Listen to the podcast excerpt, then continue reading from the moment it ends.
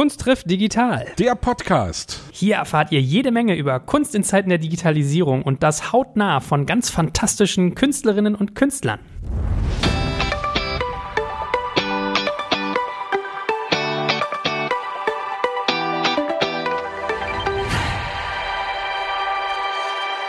Wir haben heute einen Gast, den ich kennengelernt habe vor mehr als zehn Jahren. Musiker, Berlin, Punkrocker. Ich bin sehr froh, dass du dabei bist. Bernd von den Beatsticks, ich grüße dich ganz herzlich. Dankeschön, schönen guten Tag. Ich durfte ja feststellen, du hast auch eine charmante Berliner Schnauze. Das macht dich ja super sympathisch. Komm, wir sind ja aus der gleichen Stadt, du und ich. Ja, kann ich nicht dafür, wa? Also mal eine, eine Sache gleich zum Auftakt, äh, Sebastian. Ihr müsst ja eigentlich auch gefühlt, ähm, ich sag mal, vom Engagement her Nähen haben, weil ich gesehen habe, dass sich die Beatsteaks auch äh, in Dresden zum Beispiel unter anderem gegen rechts engagiert haben und auch sonst relativ viele Sachen machen. Also sich einsetzen zum Beispiel gegen Analphabetismus, also sehr viel äh, Aktivität auch so im gesellschaftlichen Bereich, oder? Ja, das muss jeder selbst wissen, ob er das machen will oder nicht. Also ich mache das gern und wenn ihr das auch gern macht, ist das cool. Ja. Aber lass uns lieber über Musik reden. Es ist jetzt gerade eine EP draußen mit sechs neuen Songs, die ich mir alle schon anhören konnte. Und die Klammer für mich ist natürlich logischerweise, dass es Coverversionen sind. Und die Klammer ist für mich weiterhin, dass es Songs von Leuten sind, die von Ladies gesungen werden. Und jetzt erzähl vielleicht mal selbst drüber, wie seid ihr drauf gekommen, dieses Ding zu machen? Was war die Intention, zu gucken, wir covern hier Songs, die nur Ladies singen? Also dem voran ging natürlich so diese ganze Geschichte mit Pandemie, Corona und zu Hause bleiben und ähm, als Musiker eigentlich nicht so richtig wissen, was du tun kannst oder was du machen sollst irgendwie, weil du irgendwie ja nicht so richtig weißt, für was du das eigentlich tust. Weil live auf der Bühne stehen ist, ist ja überhaupt nicht und wann das wieder sein wird, keiner weiß es. Und insofern suchst du dir irgendwie eine Beschäftigung, ansonsten wirst du ja wahnsinnig. Und irgendwie hat sich unser Schlagzeuger mit unserem Sänger getroffen und die hatten dann diese Idee, und die anderen drei fanden das halt eine super Idee und dann haben wir es einfach gemacht. Wird das dann demokratisch entschieden, was das für Songs sind? Oder kann da jeder einen raushauen? Hat jeder einen Freischuss? Oder wie geht das? Die hatten die Vorschläge schon, aber die Demokratie ist natürlich, wir sind ja eine demokratische Band und äh, wenn da nur einer sagt, nee, da habe ich Bauchschmerzen mit, dann wird's nicht gemacht, aber da hatte niemand Bauchschmerzen und insofern war das alles perfekt und wir haben das dann genau so gemacht. Ja. ja, cool. Also, was auf meine Frage gleich, muss ich gleich reingrätschen, weil wir als Prinzen ja auch eine sogenannte demokratische Band sind. Sogenannt, das lässt auf was Tieferes schließen, okay. mhm. naja, also es gibt ja auch, glaube ich, den Spruch, dass Demokratie in der Kunst nervt und dass es eigentlich fehl am Platze ist. Also wenn du sozusagen einen kleinsten gemeinsamen Nenner suchst, dann ist das oft irgendwie nicht wirklich cool. Und ich, ich frage mich oft, wie, wie das bei euch ist. Also bei uns ist natürlich auch so, es gibt irgendwie ein Veto. Du kannst sagen, nö, passt mir nicht, da bin ich eben voll dagegen. Aber wenn irgendjemand anfängt und sagt, hey, dieser eine Ton, den du, den du da gerade spielst, den möchte ich gern demokratisch anzweifeln, dann ist das natürlich irgendwie auch schwierig, ja. Ist mega schwierig. Aber ich glaube, also eine Grundvoraussetzung für eine funktionierende Demokratie in einer Band ist einfach der Respekt voneinander. Und wenn der da ist, dann ist es manchmal ganz einfach. Dann kann man sich sofort auf den kleinsten gemeinsamen Nenner einigen. Manchmal ist es halt aber auch eine tierische Auseinandersetzung, einfach weil es dann wie so ein Plenum ist, wo wirklich über jeden Pieps, der irgendwie gemacht wird, irgendwie diskutiert wird. Am Ende zählen ja dann auch nur Argumente und man darf dabei auch nicht vergessen, dass Musik ja eins ist, nämlich Geschmackssache. Richtig. Und jeder hat einen anderen Geschmack. Es wäre langweilig, wenn wir alle denselben Geschmack hätten. Dann geht man einfach mal mit der Meinung mit des anderen oder der andere geht mal mit der eigenen Meinung mit. Also irgendwie ergibt sich immer irgendeine Lösung. Also auf die Schnauze, deswegen muss sich niemand hauen, glaube ich. Richtig. Ja. So, jetzt bin ich aber mal neugierig, dass wir uns mal heranarbeiten an euer aktuelles Album oder mal in der Vergangenheit beginnen, wie das mit euch eigentlich äh, alles seinen Anfang genommen hat, weil ich finde, es gibt ja ganz viele interessante Anknüpfungspunkte bei euch, also in welchen Sprachen ihr teilweise singt, die Bandkonstellationen, die auch sich verändert haben. Wie ging denn deine Reise los mit der Kunst Beatsteaks? Ja, das fing ja ja nicht als Beatsteaks an. Eigentlich, äh, Gott, das war 1987, war ich in der Lehre und habe dann da so Leute kennengelernt, die äh, in ihrer Freizeit Musik gemacht haben, würde ich es mal nicht nennen, weil das war, glaube ich, alles so dilettantisch, das hatte mit Musik nicht viel zu tun, aber zumindest haben sie sich mit Musik beschäftigt und das hat mir sehr imponiert und irgendwie wollte ich Teil davon sein. Und war es dann irgendwann auch. Und dann hat man, da habe ich mich mit zwei anderen Leuten getroffen und wir haben irgendwie angefangen, Musik zu machen.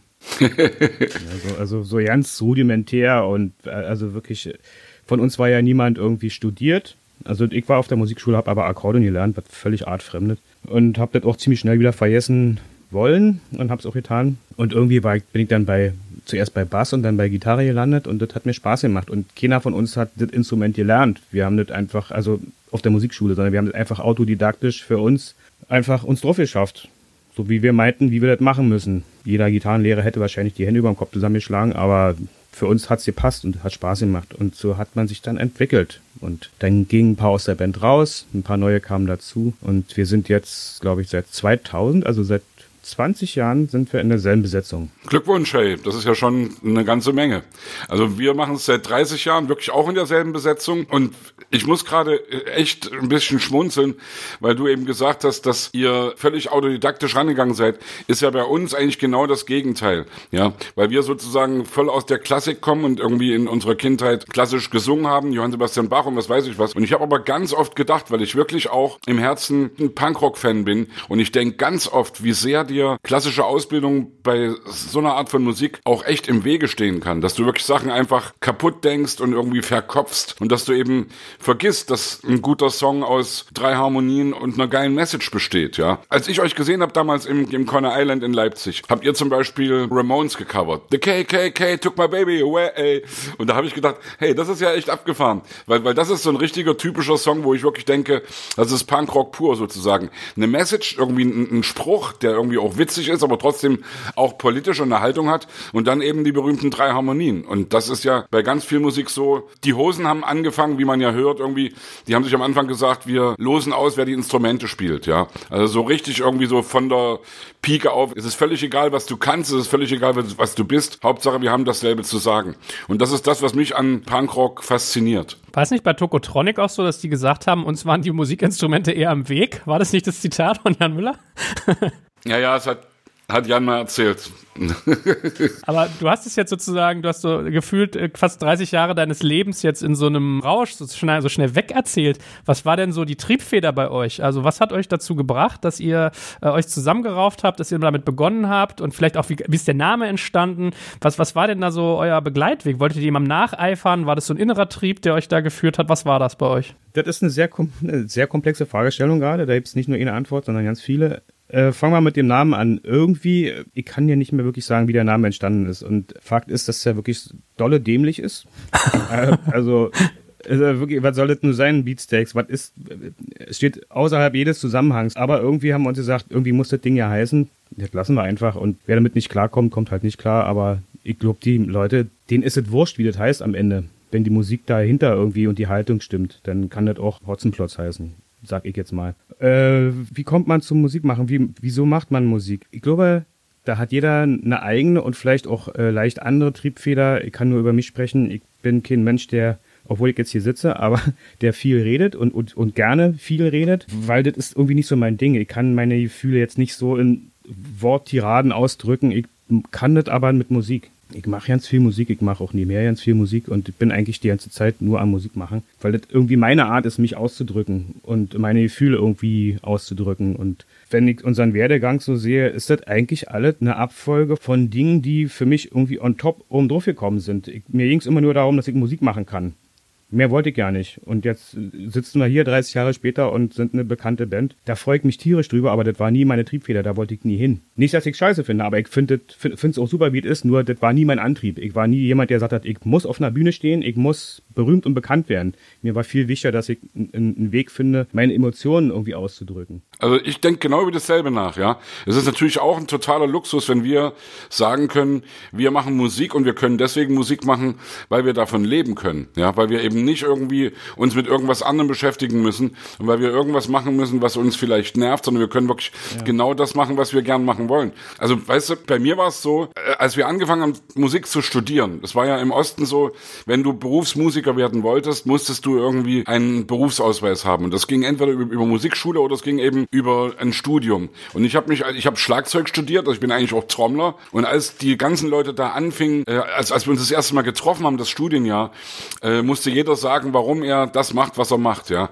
Und mein Spruch, also alle haben gesagt, ja, ich heiße Kerstin Müller, ich äh, studiere Geige und ich möchte gern irgendwie im Gewandtesorchester die erste Geige spielen. Und der andere hat gesagt, ich möchte gern Musical-Sänger werden oder was weiß ich was. Und ich habe gesagt, ich heiße Sebastian und ich möchte gern berühmt und reich werden. Und äh, das war wirklich so meine Triebfeder sozusagen sozusagen Popstar zu werden, ja. Und dieses Musikmachen war für mich immer eine Selbstverständlichkeit. Aber damit sozusagen irgendwie, ja, eben auch einen Blumentopf zu gewinnen und vor allem eben das Privileg zu haben, nichts anderes machen zu müssen. Ja, das ist, glaube ich, das, was man schnell vergisst, wenn man einfach sagt, mir geht's überhaupt nicht darum, mir ist es scheißegal, ob ich irgendwie viel Geld verdiene. Klar ist es scheißegal, ob du viel Geld verdienst, aber Geld zu verdienen erstmal ist schon ganz geil. Ja, das Geld zu verdienen, dass du deine Miete zahlen kannst, dass du dir deine Instrumente kaufen kannst und dass du irgendwie dein Ding machen kannst. Das ist ein Privileg. Das ist genau das. Das ist ein Privileg und äh, das ist ja nicht jedem vergönnt. Und wir machen, ich nenne es mal einen Job, ist ja ein Job.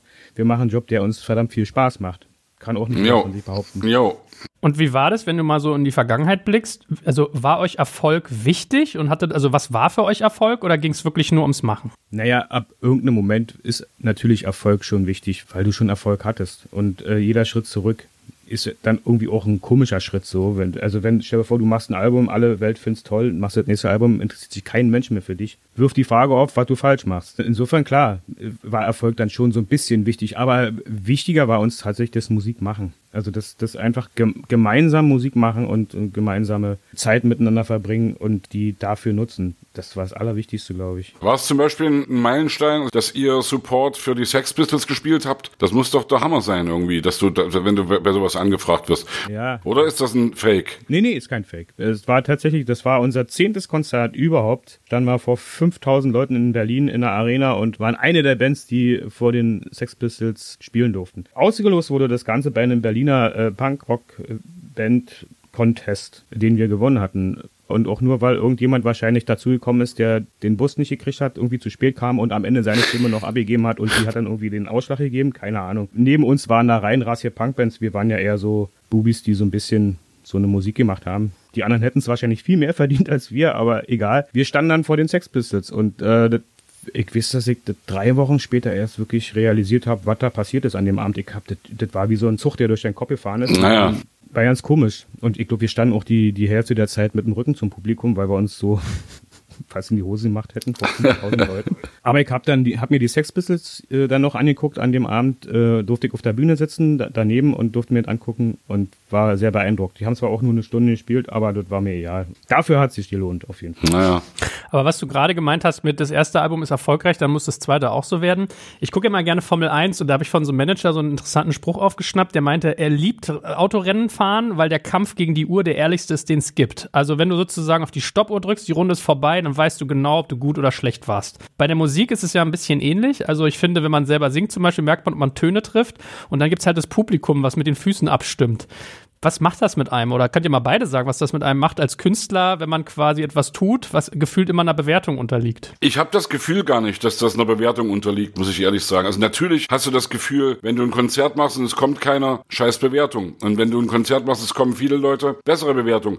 Aber das ist trotzdem für mich kein abrechenbares Kriterium sozusagen für das, was ich mache. Also klingt jetzt auch ein bisschen doof, aber ich mache erstmal Musik für mich. Ich meine, dieses Abrechenbare, wie es bei der Formel 1 oder beim Sport allgemein, diesen Olymp olympischen Gedanken, den kenne ich bei der Musik überhaupt nicht. Ich glaube, dass Musik mit schneller, höher, weiter gar nichts zu tun hat, sondern nur was damit zu tun hat. Finde ich das geil, was ich mache, mag ich das. Und natürlich, ganz nebenbei, mögen das auch andere Leute. Aber das ist trotzdem für mich nicht das vordergründige Ding.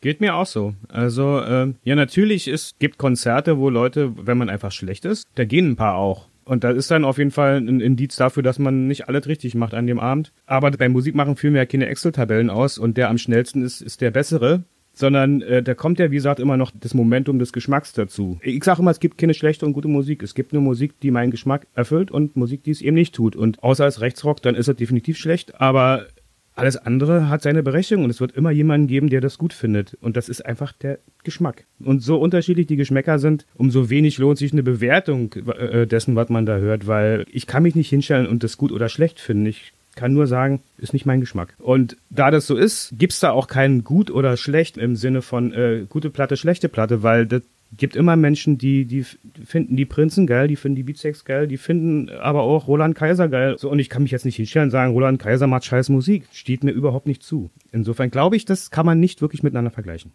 So eine Einstellung wünsche ich mir ja manchmal viel, viel mehr von Leuten, die sich eben immer abgrenzen müssen. Also ich verstehe es auf der einen Seite, dass man sich natürlich auch profiliert und im besten Sinne profiliert, meine ich jetzt, dadurch, dass man sich von irgendwas abgrenzt, ja. Ich weiß auch gar nicht, ob das so ein deutsches Phänomen ist.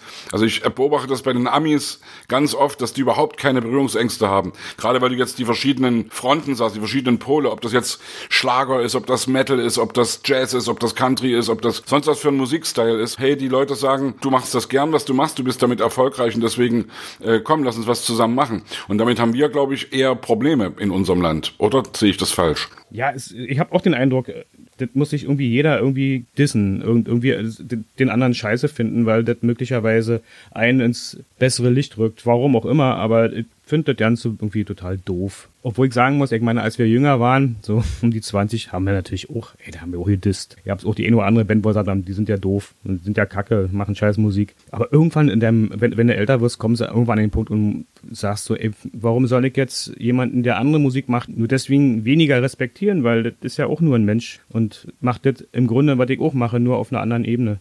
Ich, denke ja, dass sich die Spreu vom Weizen trennt an der Stelle, an der du merkst, genau wie du es eben bandintern gesagt hast, dass es am Ende darum geht, ob man sich respektiert untereinander.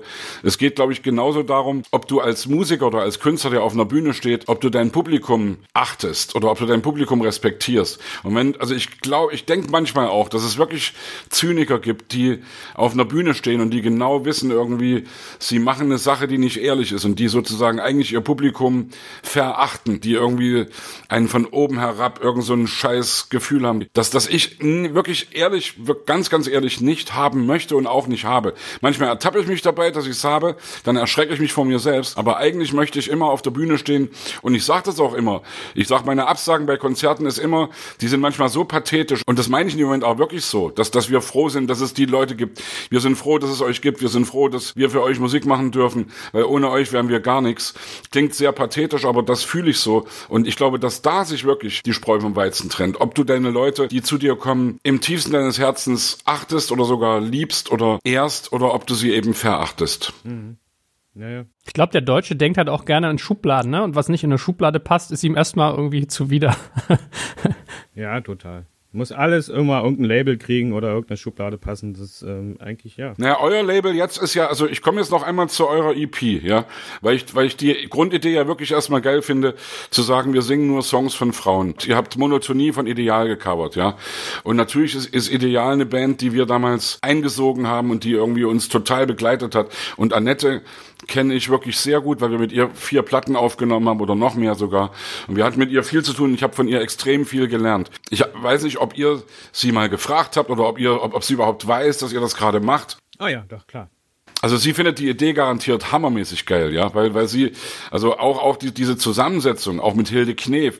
Also ich habe sie noch kennenlernen dürfen, oder wir als Prinzen haben sie noch kennenlernen dürfen und das war schon irgendwie der Hammer. Also du hast vorhin gesagt, die Idee, welche Songs das werden, die kam hauptsächlich von, von Arnim und, und, und vom, vom Trommler. Ja, von Thomas, genau. Wie arrangiert ihr sowas oder wer hat da den Fahrplan oder gibt es da jemanden, gibt es einen sogenannten musikalischen Generalmusikdirektor, ja? Oder, oder, oder geht ihr in den Probenraum und, und jammt und, und überlegt euch, was, was wird denn jetzt? Oder gibt es da einen Plan oder passiert das intuitiv?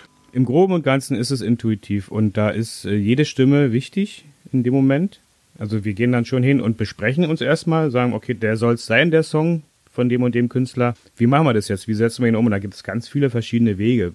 Das kennst du vielleicht auch. Es gibt so Lieder, die hörst du und denkst, die sind geil, aber wie wär's denn, wenn?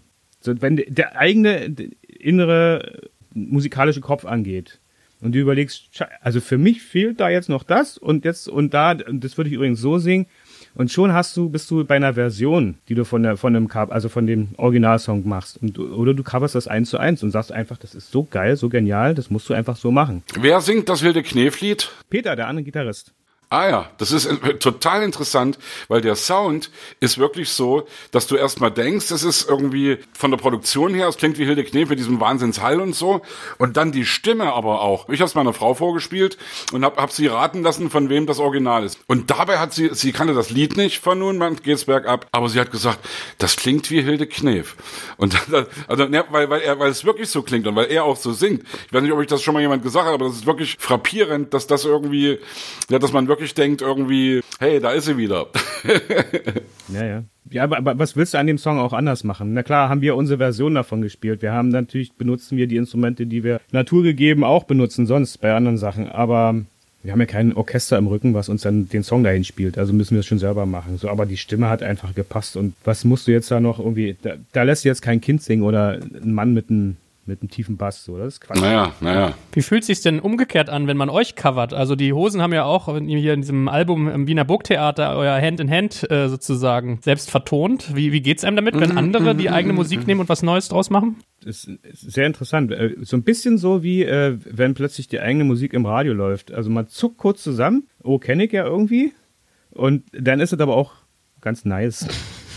Also ist schön, man freut sich drüber und wenn die Hosen sowas machen, dann sowieso. Aber wir kriegen ab und an auch mal so von anderen Bands irgendwelche Coverversionen zugeschickt so und die Reaktionen reichen von wow bis hm. ja, also da ist alles dabei und ist auch okay so. Wie war denn aber so eure eigene Findung? Weil ihr habt ja irgendwie auch ein gewisses Spektrum auf sozusagen auf dem Kasten, wenn man sich so über die Jahre hinweg anguckt, was ihr gemacht habt. Also ihr seid auch eine der wenigen Bands, die ich kenne, die auf Deutsch und auf Englisch arbeiten und irgendwie gefühlt ähnlich erfolgreich sind. Und das irgendwie, wo es sich, wie soll man sagen, anfühlt wie aus einem Guss. Hat sich so ergeben wahrscheinlich, keine Ahnung. Ja, wie sind wir? Also bei uns gab es immer ein ganz wichtiges Kriterium. Wenn Leute rausgehen, neue dazukommen, wie wie das abzulaufen hat. Das war eine ganz klare Prämisse, war, der muss als Mensch zu uns passen. Was er am Instrument kann, ist erstmal scheißegal. Weil das äh, kann man sich alle drauf schaffen und äh, da sind noch vier andere da, die einem helfen können. Insofern war das immer das Kriterium, der muss menschlich zu uns passen. Und genau vielleicht aus diesem Grund sind wir alle so unterschiedlich. Also wir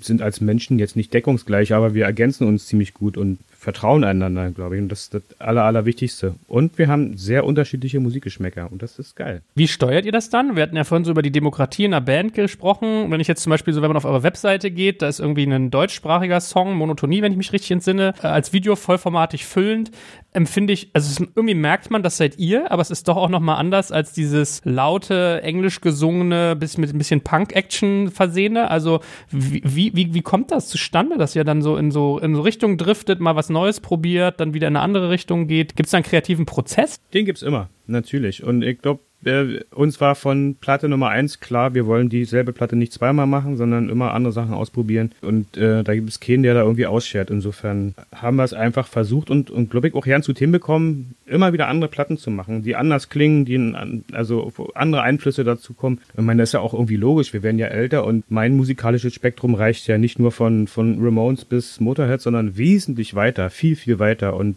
das sind- alles Sachen, die mich natürlich in dem, was ich mache, auch beeinflussen. Und so ist es ja nicht nur bei mir, bei den anderen ja eben auch. Und dann wächst du als Band halt in die Richtung. Du musst damit klarkommen, dass es Leute gibt, die sagen, ja, die erste Platte war die geilste. Ja, ist halt so. Ne? Für die ist es so und ist auch völlig in Ordnung. Und die, alles, was du danach magst, ist dann für die eh scheiße. Auch okay. Und das ist auch eine Meinung. Aber für uns selber ist es, glaube ich, einfach extrem wichtig, dass wir nicht stehen bleiben und dass wir immer weitergehen und immer neue Sachen ausprobieren. Vielleicht nicht ganz so wie die Beatles, die dann, nachdem sie Satzgesänge hatten, äh, keine, also nicht mehr live auftreten konnten, weil sie es nicht mehr hingekriegt haben auf der Bühne. Äh, aber für uns ist da noch ganz, ganz viel Luft nach oben. So. Also was mir mal so bei den Toten Hosen zum Beispiel kommt, wenn wir den Campino immer mal in der Show haben, muss ich den das mal fragen, ob man sich irgendwann auch zu alt fühlt für Punk. Weil ich habe bei den Hosen zum Beispiel mal so diese äh, in besetzten Häusern, Wohnzimmerkonzerte, das Publikum ankotzen Geschichten im Kopf versus jetzt volle Konzerte, alles ein bisschen kommerzieller, breiter. Also wächst man auch aus der Musik raus, die ihr für euch erkoren habt? Ja, dazu müsste man ja erstmal komplett total reingewachsen sein. Sind wir persönlich, glaube ich, aber gar nicht, sondern wir haben schon immer sehr viel unterschiedliche Sachen gemacht. Mir fällt eine kleine Geschichte dazu ein. Äh, als ich in der Lehre war, äh, bei uns war noch Usus, dass man sich Kassetten hin und her gereicht hat, mit, mit Lieblingsmusik drauf, so Mixtape. Und ich habe von einem Kollegen äh, damals London Calling bekommen, von Clash, Clash. die erste Platte. Ja, ja. Und äh, habe die mir angehört und war infiziert und total begeistert. Und der kam dann irgendwann um die Ecke, gab mir die nächste Kassette, da war Sandinista drauf. Habe ich überhaupt nicht verstanden dachte, was ist denn da los? Warum, die haben da so eine geile, warum machen sie denn nicht da? Und Jahre später ist mir dann klar geworden, dass das gar nicht so das Rezept sein kann, weil das war eine Seite, die war wahrscheinlich bei denen schon drin, bevor sie London Calling gemacht haben. So dieses, dieses Reggae, Dubstep, diese Geschichten, die, das war auch eine musikalische Seite von denen und warum hätten sie die nicht zeigen sollen? Also, das kam erst später, aber dann habe ich es auch verstanden und äh, so habe ich halt auch angefangen, Musik zu machen wollte nie immer dasselbe machen. Es gibt ein paar wenige Bands, die dürfen das. ACDC. ACDC, Ramones und die dürfen das, aber dann ist eigentlich auch schon Schluss. So. Naja, naja. Was habt ihr so für Nebenprojekte? Also was, was macht ihr alle nebenbei und wie kriegt ihr das unter einen Hut, dass ihr das auch verträgt? Na, das, äh, wie man es unter den Hut kriegt, ist ganz einfach. Es gibt ja dieses Projekt Beatsteaks und es hat immer Vorrang. Vielleicht nicht vor der eigenen persönlichen Familie, aber äh, gleich danach kommt Beatsteaks und was da läuft, ist halt wirklich extrem wichtig, weil es ja um jeweils noch vier andere geht und eben nicht nur um vier andere, sondern man hat ja mittlerweile Leute, die für einen arbeiten. Man hat da eine gewisse Verantwortung, kann es jetzt nicht sagen, so nö, will ich nicht mehr. Also da muss man schon sehr gute Argumente haben. Und dann macht jeder noch so Sachen halt.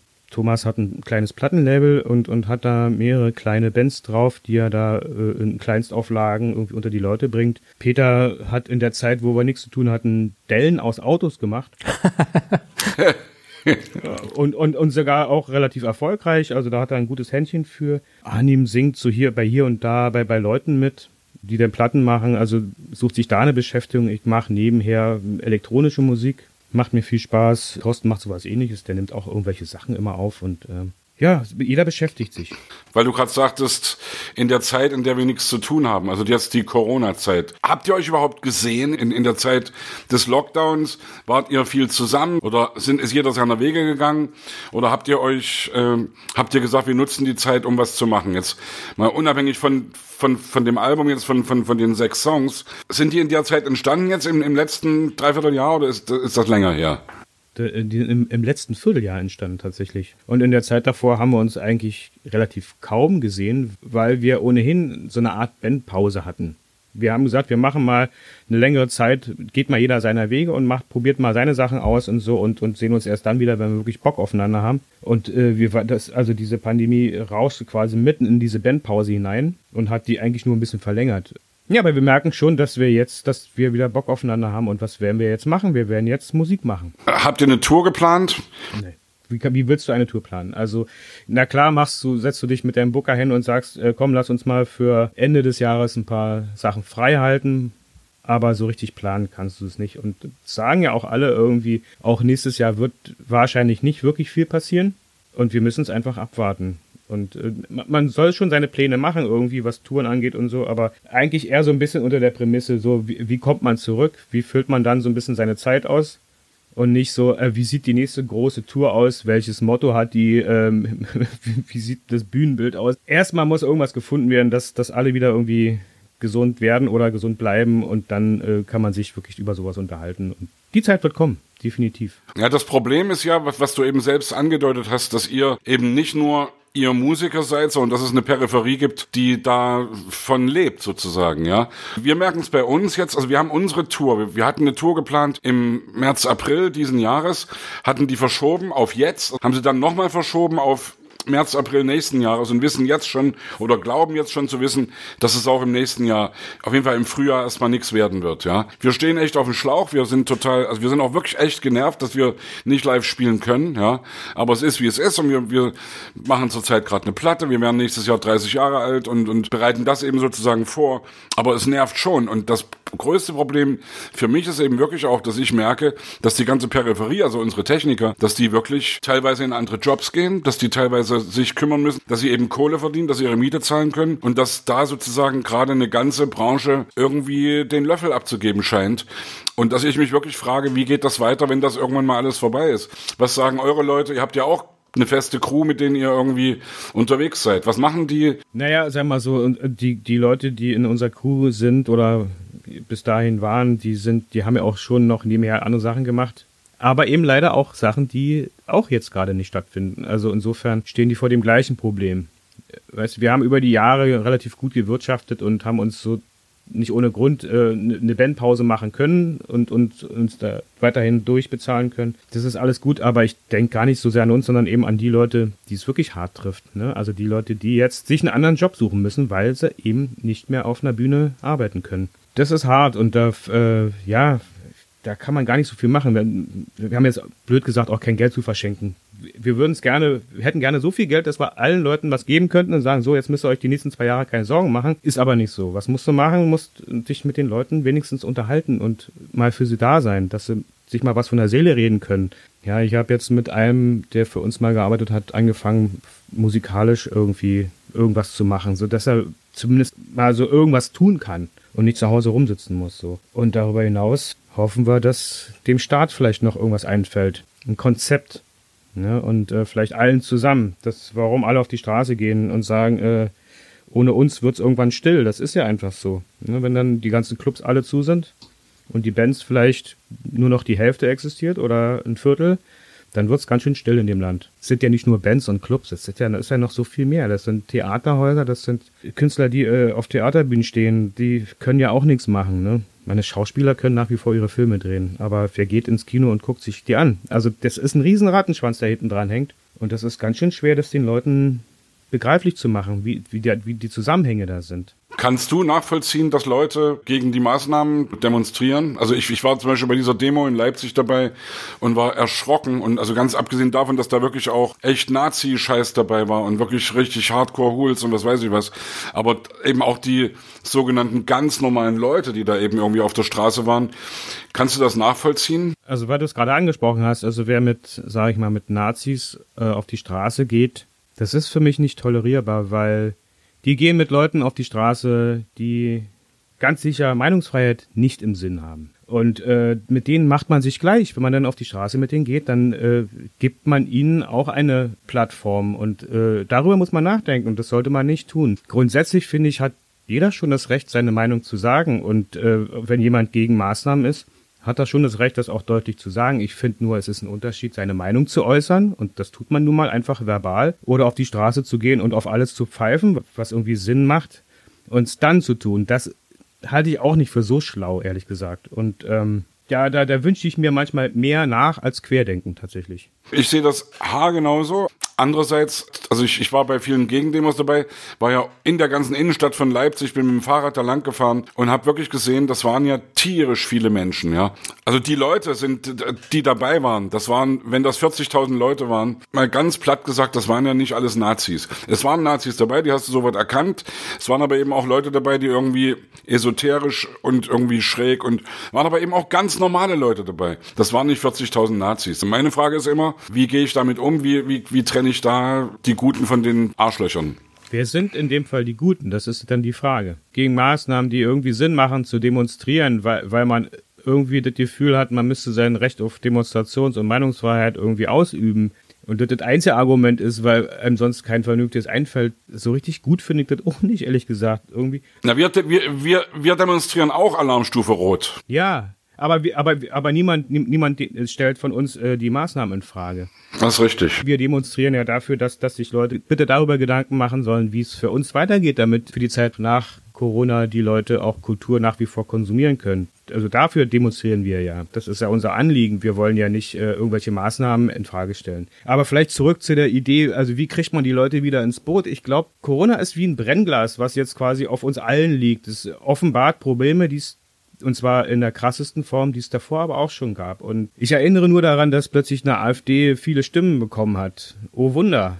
Auch das ist eine, eine Reaktion, auch das ne, hat ja einen Ursprung. Wo kommt das her? Weil Leute irgendwann äh, müde waren. Politikverdrossenheit ist ein ganz bekanntes Wort dafür, weil sie sich abgehängt fühlten, weil sie dachten, sie wären nicht Teil davon. Und ähm, natürlich sind wir eine Demokratie, aber ich äh, nur mal als Vergleich, in der, in der Schweiz gibt's die direkte Demokratie. Da heißt, da gibt's äh, über wirklich auch wichtige Punkte in der Politik eine Volksabstimmung und die ist bindend. Und wenn das Volk abgestimmt hat, muss die Politik das so machen. Und es ist interessant, dass das da funktioniert man könnte jetzt glauben, ja, da, da gibt's genug auch Idioten und jetzt, äh, dann hätten sie schon längst eine Diktatur, aber das ist ja nicht so. Also auch da ist es nach wie vor eine, eine Demokratie und auch da haben sich die Leute an ihre eigene Verantwortung gewöhnt und äh, nehmen die wirklich wahr. Und das ist sehr interessant. Vielleicht wäre das auch mal ein Modell irgendwann für die Bundesrepublik. Die haben natürlich auch über Sachen abgestimmt, die dann fragwürdige Ergebnisse haben, ja? Ja, natürlich, na klar.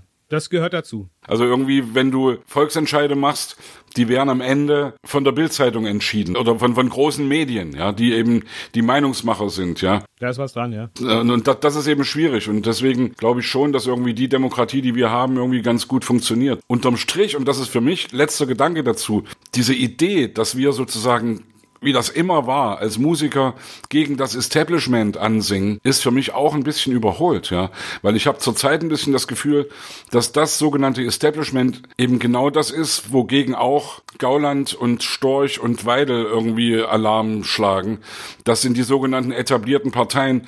Und dieses sogenannte Establishment, da bin ich nicht dagegen. Und das ist sozusagen das, was unsere Generation, glaube ich, von der 68er Generation unterscheidet. Dass wir nicht sagen, fuck you da oben, wir sind dagegen, sondern nee, wir sind eigentlich dafür. Und wir sind gegen die, die dagegen sind. Wir sind gegen die, die diese demokratischen Grundwerte äh, aushöhlen wollen. Sag doch mal, was für Haltung in deiner Unterhaltung steckt. Grundsätzlich ist das Punk, weil wir, wir machen, was wir wollen, ohne jemandem weh zu tun. Das ist für mich so die Definition von Punk sei du selbst, mach was du willst und aber tu niemandem weh dabei. Und äh, ich glaube, das kannst du auch als 80-Jähriger noch machen, wenn du zu Hause bist und für dich musizierst. Dann ist das genau das. Und was Politik angeht, also ich glaube, wir kriegen es ganz gut hin, ähm, unsere Musik so ein bisschen davon abzukoppeln, was uns nicht daran hindert, äh, auch unsere politische Meinung hier und da kundzutun. Und wie die aussieht, ist, glaube ich, hinlänglich bekannt.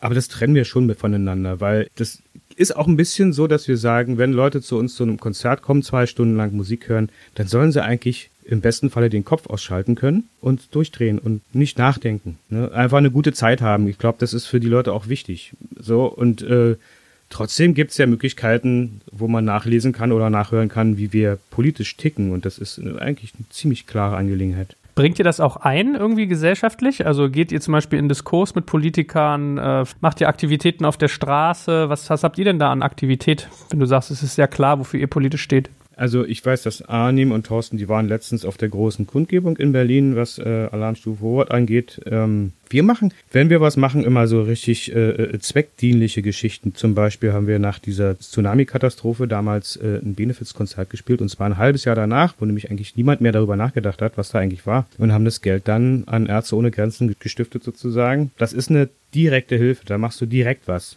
Und ich glaube, das ist mindestens genauso wichtig, wie sich irgendwo hinzustellen und seine Meinung kundzutun, weil das am Ende wirklich was bewirkt. Und äh, wir, wenn wir auf Tour gehen, dann nehmen wir immer Leute mit, die ihren Stand neben unserem Merchstand aufbauen können, ob das Oxfam ist oder Amnesty International. Also das sind einfach die Sachen, die wir automatisch machen. Ich rede jetzt drüber, normalerweise sprechen wir nicht so darüber, weil das eigentlich, das passiert. Und da muss auch niemand drüber reden. Die Leute sehen es ja dann sowieso. Das ist direkte Hilfe, die wir machen. Und klar, und, und wenn wir dann die Möglichkeit haben, unseren Mund aufzumachen, dann machen wir es auch. Und wie geht's euch jetzt mit äh, sozusagen eurem neuen Album? Habt ihr mal drüber nachgedacht, wo eigentlich noch Corona grassiert, dass ihr das verschiebt, so wie James Bond nicht in die Kinos kommt, dass die Beatsteaks auch erst irgendwie ein halbes Jahr später äh, sozusagen über den Äther fließen? Ach, da, da gehen uns ganz, ganz andere Gedanken durch den Kopf. Also erstmal müssten wir ein Album haben. Wir haben, ja bis jetzt eine EP mit Coversongs, das ist ja kein ein neues Album, sondern ein neues Album wäre dann, sagen wir mal, so 10, 11 eigene Stücke. Die müssen aber erstmal geschrieben werden, glaube ich. Und das wird jetzt irgendwann passieren. Wir denken aber auch drüber nach, wie es ist in den Zeiten, in denen, in denen wir gerade leben, ob es überhaupt sinnvoll ist, noch ein Album zu veröffentlichen oder ob du einfach sagst, mach doch einfach mal mehrere EPs hintereinander oder eben Singles, so, keine Ahnung. Niemand interessiert sich wirklich mehr für Alben, so zumindest die große breite Masse nicht. Und für die, die, die gerne sammeln, kompilierst du am Ende irgendwie ein Album zusammen und dann machst du eine Kleinstauflage auf Vinyl und das können sie dann bei dir im Shop kaufen und die Leute sind dann auch glücklich. Vielleicht ist das ein Konzept. Darüber denken wir gerade nach, da gibt ganz viele Gedanken zu. Habt ihr euch nicht als Albumband gesehen? Also seht ihr euch nicht als Albumband?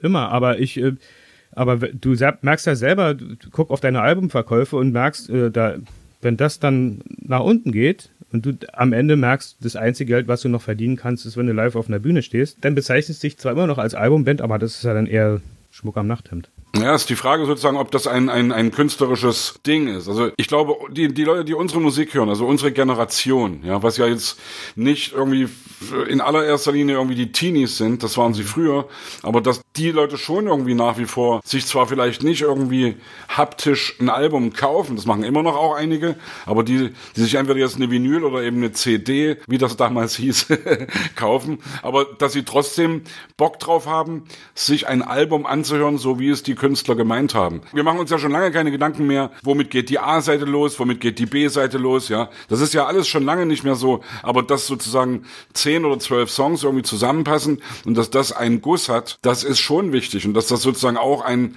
ein, ein Ausschnitt der Zeit ist, in der wir eben gerade leben und in der wir eben zusammen Musik machen. Wir machen gerade ein Album mit zwölf neuen Songs und wir machen noch fünf alte Songs, die wir mit, mit Gästen zusammen covern, ja. Und das macht uns totale Laune und wir haben da irgendwie, wir glauben, dass das irgendwie ganz cool wird. Wie schreibt ihr Songs? Wollte ich vorhin schon fragen. Wie schreibt ihr in der Band Songs? Kommt einer an mit einem mit einer Idee oder kommt einer sogar an mit einem ganzen Song? Ganz unterschiedlich. Also irgendwann sind wir da gelandet, äh, dass, dass, dass dann die Ideen, die jeder anbrachte, schon so relativ ausgearbeitet waren, irgendwie so schon komplett. Dann, da war da schon irgendein Drum drauf und der Schlagzeuger, was soll ich jetzt noch spielen? Und dann war schon Basslauf drauf, sagt der Bassist, was soll ich jetzt noch machen? Naja. Und irgendwie sind wir jetzt so ein bisschen da, da zurückgekommen, dass wir sagen, okay, lass doch einfach eine Idee, so wie es äh, einfach mal aufnehmen. Für jeder für sich so. Und das muss gar nicht viel sein. Das reicht, das kann auch ein Loop sein, das kann auch eine Gitarre sein oder irgendein oder eine Gesangslinie oder so und dann setzt man sich ran und was fällt denn dem anderen dazu ein? Das ist, glaube ich, da müssten wir jetzt eigentlich wieder hin, so ein bisschen. Und ich glaube, da wollen auch alle hin. Und schauen wir mal, da ist es eigentlich egal, von wem die Idee kommt. Ich finde ja auch euren Gedanken mit den EPs irgendwie noch nett, weil ich weiß, als ich Sebastian kennengelernt habe, habe ich ihn auch immer mal gefragt, warum macht ihr eigentlich noch Alben, wenn es eh keine Sau mehr kauft? Weil was du gerade beschrieben hast, ist ja so, wenn ich jetzt mal ein bisschen blasphemisch rede, als, also ich bin ja jetzt kein Generation Z, aber ein junger Mensch würde ja sagen, was soll ich denn mit dem Album? Das ist ja eigentlich nur eine gepresste Playlist, so nach dem Motto. Mit dem Unterschied, dass, dass die quasi eine, eine enge Chronologie hat, also eng aneinander gelegt. Und ich meine, unser Podcast heißt ja Kunst trifft digital. Was hast du denn sonst noch so, was, was dieses ganze digitale Universum mit dir macht? Also von irgendwie äh, Webgeschichten, YouTube, Spotify und, und, und. Was, was macht das mit euch als Musiker und Künstler? Also äh, grundsätzlich, also wenn ich jetzt über mich persönlich rede und über meine Vorliebe für elektronische Musik, hat es mir natürlich auch ganz viele Sachen erleichtert. Also ich kann einfach, wenn ich will, nehme ich ein Album auf und stell's auf Spotify. Und die ganze Welt kann es hören. Das ist so einfach. Oder eine EP oder eine Single. Und das ist, äh, das war, glaube ich, so vor 10, 20 Jahren ging das einfach gar nicht. Ja, und da waren auch die, die Möglichkeiten zur Aufnahme zu Hause jetzt nicht so weit, wie sie mittlerweile sind. Und im Grunde kann jeder, wenn er will, Musik machen und die ganze Welt wissen lassen, dass er das macht. Das ist eine tolle Sache auf der einen Seite. Auf der anderen Seite sehe ich schon so die Gefahr, dass Leute das, was da passiert, als zu selbstverständlich nehmen und zu sehr vergessen dabei, dass Musik machen ja auch was mit Zeit zu tun hat, die man da investieren muss, auch was mit Konzentration, mit Herzblut zu tun hat, was man da reingeben muss und dass das am Ende irgendeinen Preis haben muss. Ich kenne das aus der Vergangenheit von Leuten, die, junge Leute, die, ja, die so eine Grundhaltung haben, ja, wieso äh, kann ich doch da holen, hol ich's mir.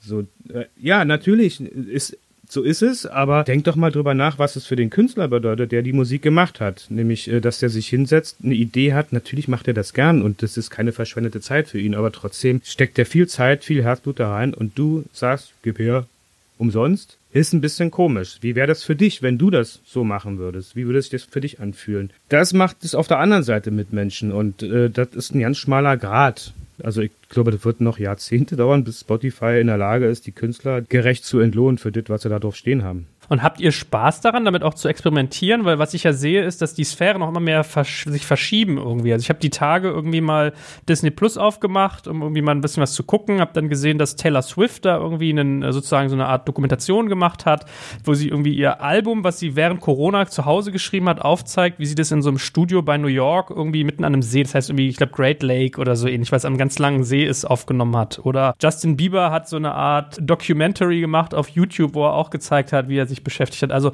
da fließen ja so ganz viele Medien auf einmal auch so quer, ja, dass dann irgendwie große Konzerne kommen und so. Habt ihr an sowas Freude? Setzt ihr euch mit sowas auch auseinander oder sagt ihr, ich bin so Handmade, Musik, zack und der Output ist mir dann eigentlich egal? Wir sind Handmade Musik, weil so haben wir angefangen. Und äh, wie der Output am Ende aussehen wird, ja, muss ja irgendwie verhandelt werden, aber ist erstmal nicht ausschlaggebend für den Prozess des Musikmachens. Es gibt Dokumentationen über uns, wo auch äh, Szenen im Studio sind, aber so grundsätzlich sind wir, glaube ich, eher eine Band, die sich dabei ungerne zugucken lassen wollen. Also macht auch jeder für sich, so wie er das mag. Und es gibt auch Leute, die haben da wirklich äh, die, die müssen sich doch die, die Welt wissen lassen, wie sie das nun machen. Ist auch völlig in Ordnung, aber das ist ein Modell, glaube ich, was für uns nicht so sehr in Frage kommt. Wahrscheinlich sind wir einfach so was wie Architekten, die Häuser bauen und andere müssen sie dann bewohnen. und äh, ich möchte aber jetzt niemanden in meinem Büro rumhängen haben, während ich da das Haus irgendwie, ne?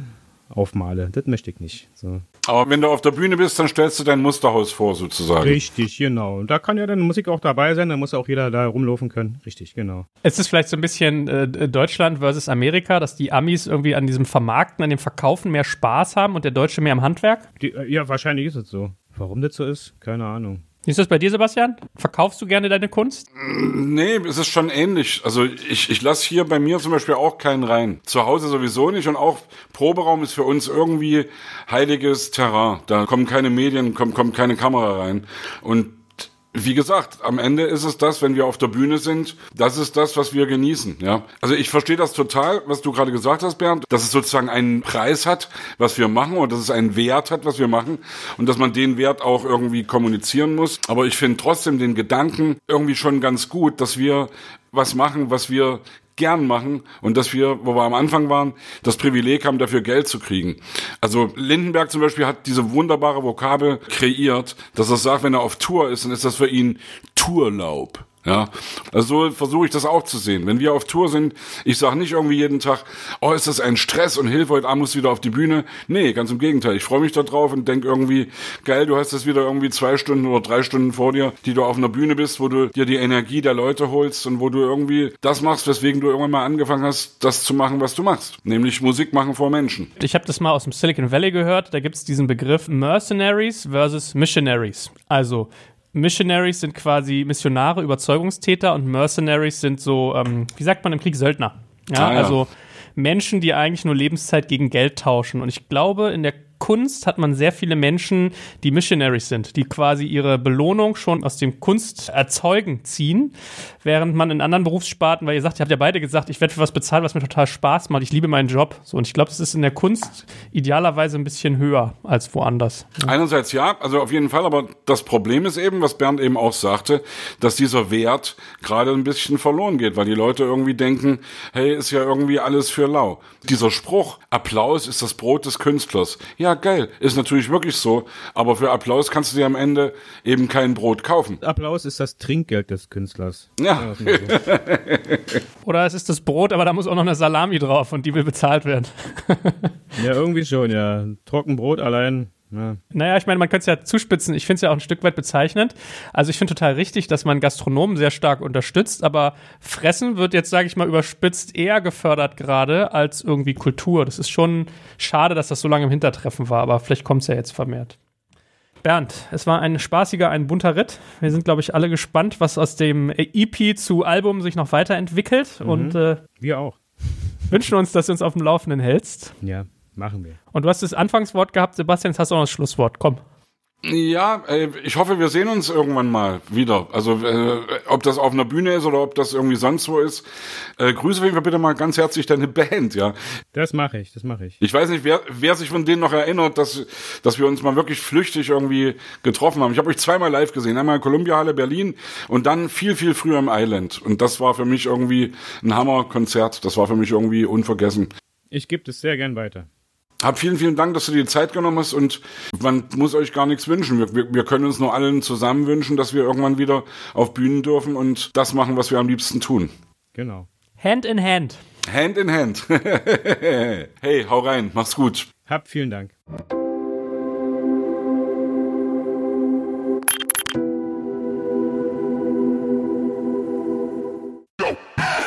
Werbung.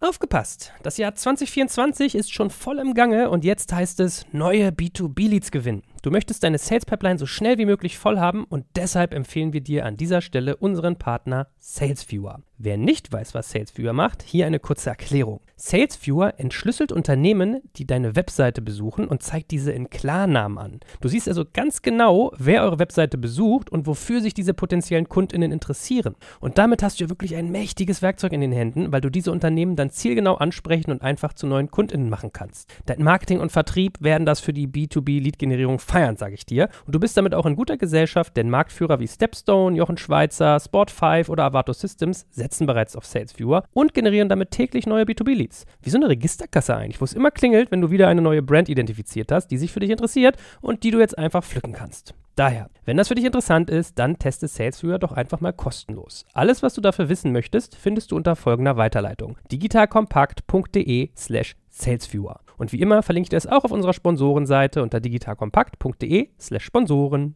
Das war's mit dem Werbespot.